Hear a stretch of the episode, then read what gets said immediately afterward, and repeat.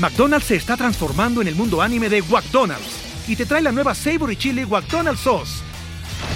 Los mejores sabores se unen en esta legendaria salsa para que tus 10-piece chicken wack papitas y Sprite se conviertan en un meal ultra poderoso. Desbloquea un manga con tu meal y disfruta de un corto de anime cada semana. Solo en McDonald's. baba ¡Go! En McDonald's participantes por tiempo limitado hasta agotar existencias. Top Expansión. Finanzas personales. Vampiros eléctricos. Te decimos qué aparatos debes desconectar si sales de vacaciones. ¿Eres trabajador independiente y buscas comprar una casa? La buena noticia es que también puedes hacer aportaciones al Infonavit. Yo soy Mike Santaolalla y sean ustedes bienvenidos a este Top Expansión. Top Expansión. Hay aparatos electrónicos que no toman vacaciones y aunque salgas de casa para disfrutar de un periodo de descanso, si estos permanecen conectados seguirán sumando al recibo de la luz.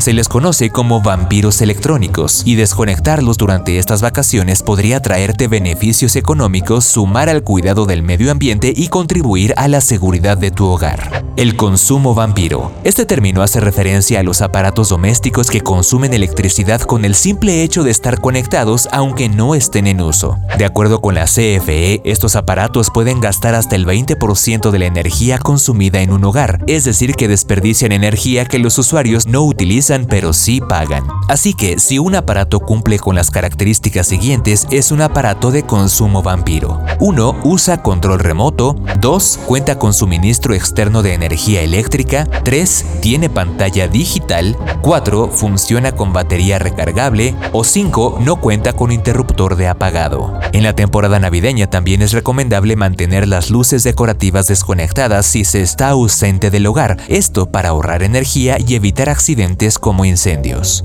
Aparatos que suben tu recibo de luz. De acuerdo con la CFE, laptop y computadora de escritorio, televisión o pantalla, consola de videojuegos, horno de microondas, microcomponente, cargador de celular, impresora, cafetera, lector de DVD, sistema de audio, teléfono inalámbrico, aire acondicionado o calefactor y despachador de agua caliente y fría. Con información de Selene Ramírez. Top Expansión. A partir del 1 de enero del 2024, los trabajadores independientes podrán darse de alta y hacer aportaciones voluntarias al Infonavit.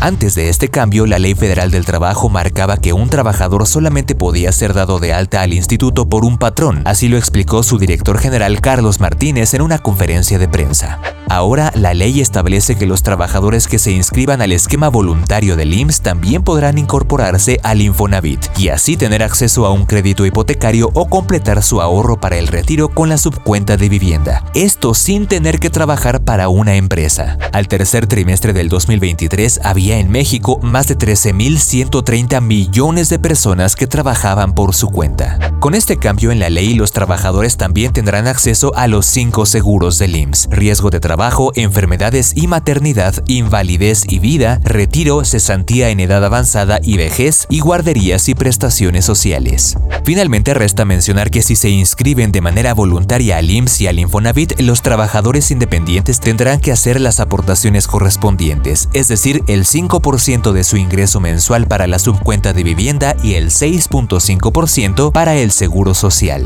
Con información de José Ávila Muñoz. Top Expansión. Esto fue Top Expansión, un destilado de noticias para que continúen su día bien informados.